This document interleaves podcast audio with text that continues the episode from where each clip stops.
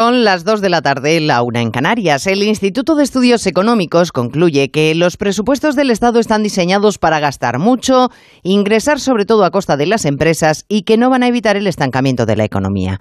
Si ustedes abren esta mañana la página web del Ministerio de Economía, se van a encontrar con el siguiente titular. La economía española crecerá más de lo previsto en 2022 y se mantendrá en niveles superiores a la media de la zona euro en 2023. Porque somos los más altos, los más guapos y los más listos.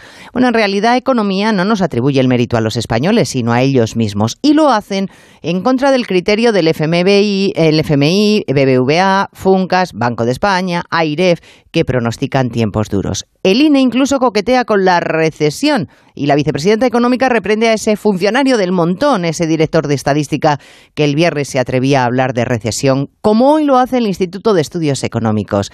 Les llamarán, desde luego, maniobreros por querer quitar la razón al Ejecutivo.